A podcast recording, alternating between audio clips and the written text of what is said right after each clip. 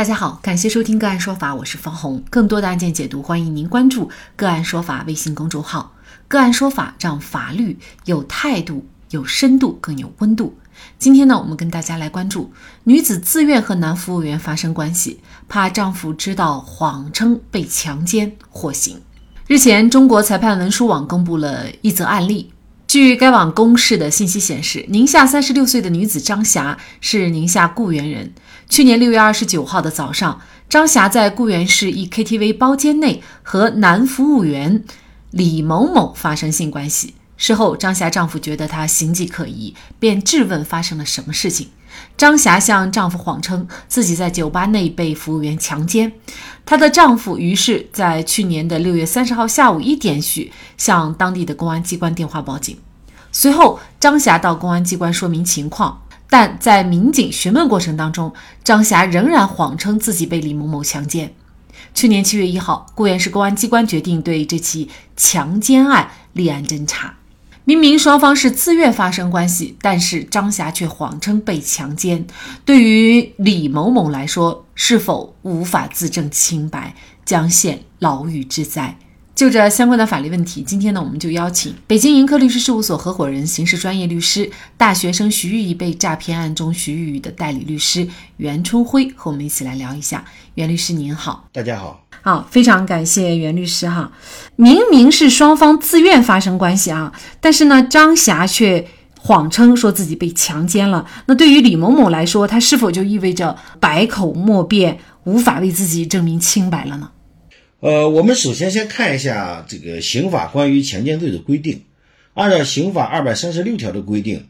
有下列两种情形之一的，我们都应该以强奸罪追究刑事立案。那么第一呢，就是以暴力、胁迫或者其他手段强奸妇女的，那么就要必须是有证据证明存在暴力或者胁迫或者其他的手段。你比如说，通过灌酒、醉酒，通过麻醉或者通过呃迷奸药等等一系列情况，通过这种手段强行与妇女发生性行为，违背了妇女的性自由权，这种情况下才构成强奸罪。而本案李某某，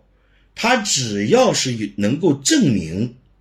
受害人与其发生性行为是纯属自愿，他不存在着暴力、强迫等其他手段，那么这种情况下他就不构成强奸罪。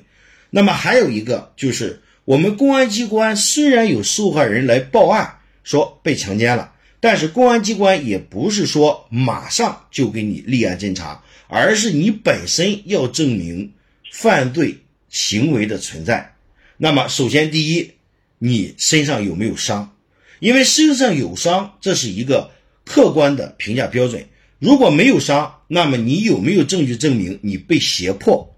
那么，如果你上述两个证据都没有，那你能不能证明自己是处于这种无意识的状态？比如说醉酒，或者被其他药物进行一个。致使自己昏迷的状态而不能反抗，而有异性与之发生性行为，那么只要有这几个客观证据存在，那么公安机关就认为初步构成强奸罪，应当立案调查。而本案当中，李某某他只要能够证明自己的行为，第一个不存在暴力，第二个不存在胁迫，第三没有其他的一些。致使女性不能反抗的其他的行为，那么这种情况下，他本身就不会被强奸罪立案追究。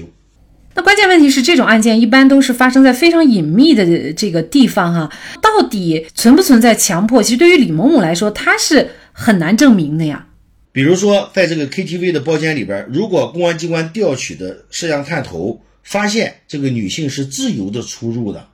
男性对她没有一个强迫或者挟持。那么这就说明，他双方进入这个隐蔽的场所，对自己处于一种危险的状态，要有一种预判。那么同时，其实这个地方也确实是给我们每一个男性一个警示，就是你如果跟一个异性发生性行为，你应该要知道，一旦女性反悔，可能就会面临着刑事处罚。其实，这个男性和女性发生性行为，除了你有结婚证，其他的，只要和异性发生性行为，你就要自己能做到百分之百的保证这个女性是自愿的，哪怕她有一丝反悔，都有可能构成强奸。而且这个地方还有一个问题，就是说，女性即使一开始跟你发生性行为是自愿的，但如果她中途喊停，你不停，你都构成强奸。对这种婚外性行为，或者说没有合法的结婚证的情况下，虽然我们现在在法律层面不对这个进行约束，在道德层面上我们还是有约束。所以说，如果男性不想被追究刑事责任，那你只能是进行自我约束，或者提高自己的道德水平，或者你能百分之百的确认这个女性不会反悔，其他没有办法。而且，即便是在自愿的情况下，有些时候可能也是啊需要理智一些哈。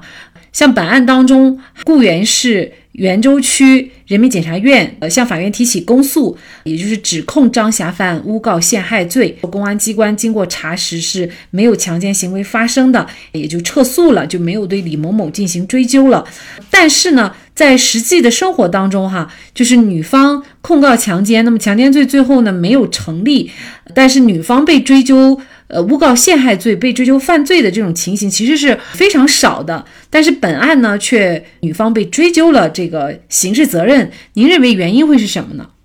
我们先看什么叫诬告陷害罪。那么根据《中华人民共和国刑法》第二百四十三条的规定，是指捏造事实。诬告陷害他人，意图使他人受到刑事处罚，情节严重的，才构成刑事犯罪。那么本案当中，张霞她为了欺骗自己的丈夫，而虚构了、捏造了一个事实，致使李某某可能会被追究刑事责任，而对这个被追究刑事责任这个后果持放任的态度。那么这种情况下，张霞就已经。构成了刑事犯罪，也就是违反了刑法的规定。那么我们在过去为什么说很少见？那么我个人认为呢，第一个就是个案都有其不同的特点。像本案的这种这种女性，像张霞这种，说是自愿发生性行为又诬告他人强奸，其实这是一个极端案例，是很少见的。我们更多的是遇到了什么情况呢？就是。确实发生性行为了，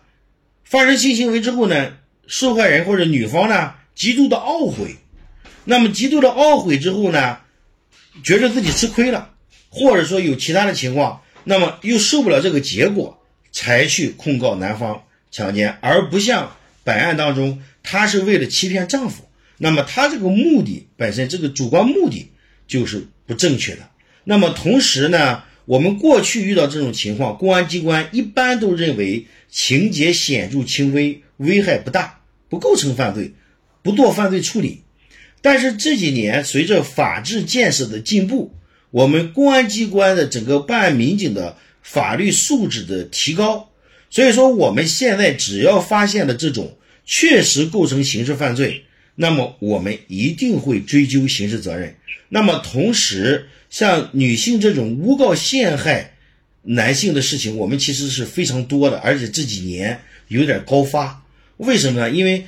这里边可能涉及到就是三年疫情啊，我们确实存在着一小部分的从事特殊行业的人大规模的失业，而为了生活所迫，确实存在一种诬告陷害他人、敲诈勒索的情况。所以说，我们现在也可能是基于这种案这类案件的高发，我们对报假案的这种诬告他人强奸的行为呢，我们追究刑事责任。这就类似于我们过去像行贿罪、受贿罪，我们一般只追究受贿罪，而对行贿的人呢，我们都认为情节显著轻微，危害不大，不构成犯罪，不做犯罪论处。但这几年随着反腐败的进一步的深入，我们现在对行贿的人。一样的追究刑事责任，其实这是法治的进步。那这个案件呢，最终法院是判决张霞犯诬告陷害罪，被判处有期徒刑六个月，宣告缓刑一年啊。那这样的一个结果，是否也呃警示我们部分的女性哈，就是在这样的案件当中报假警，其实还是存在比较大的法律风险的呢？呃，对，其实我觉得本案的警示不只是对女性报假警的一个。法律风险的一个警示。其实对所有的公民，不分男女，只要是报假警、虚构一个犯罪事实，或者捏造一个犯罪事实，致使他人受到刑事追究，那么都应该按照诬告陷害罪追究刑事责任。莫言说：“不要去碰一个已婚的女人，